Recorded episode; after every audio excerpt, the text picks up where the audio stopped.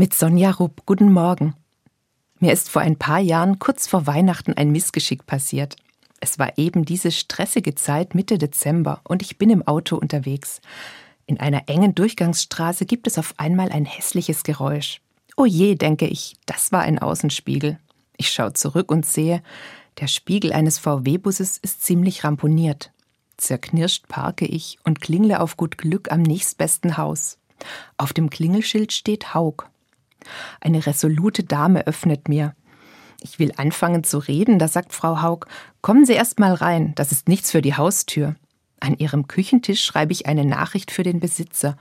Als ich sie bitte, dass sie ihm meine Nachricht gibt, meint sie, worauf Sie sich verlassen können. Und jetzt fahren Sie vorsichtig nach Hause und nächstes Mal passen Sie besser auf. Jedes Jahr kurz vor Weihnachten denke ich an Frau Haug, wie sie mir eingebläut hat, dass ich gefälligst aufzupassen habe. Ihre Autorität hatte was.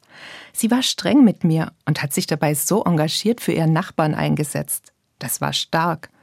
Und das erinnert mich an den Weihnachtsfrieden. Denn der ist nicht lasch, das ist eine drängende Forderung.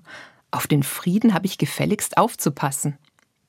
Jetzt nochmal zurück zur Geschichte mit dem Außenspiegel. Da kommt es noch besser. Am Morgen von Heiligabend ruft mich der Besitzer des VW-Busses an, Herr Bär. Er erklärt mir, Sie brauchen sich gar nicht zu entschuldigen. Der Spiegel war schon lange kaputt. Da sind schon so viele Autos dran hängen geblieben. Aber Sie sind die Erste, die eine Nachricht hinterlassen hat. Also danke Ihnen. Ich bin sprachlos. Dass Herr Bär so ehrlich zu mir war, war großzügig von ihm. Und mit seinem Anruf hat er mir eine Riesenfreude gemacht. Ich war so erleichtert und konnte dann mit leichterem Herzen Weihnachten feiern. Herr Bär hat mir mit seiner weichen und friedfertigen Art gezeigt, wie sich der Weihnachtsfrieden auch anfühlen kann. Dass er einen auch überraschend erreichen kann, so völlig unverdient. Frau Haug und Herr Bär haben mich auf zweierlei Weise erleben lassen, was das heißen kann.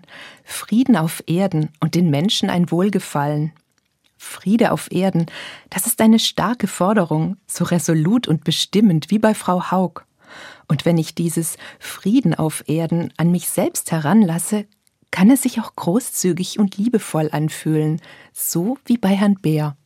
Sonja Rupp aus Ettenheim von der Katholischen Kirche.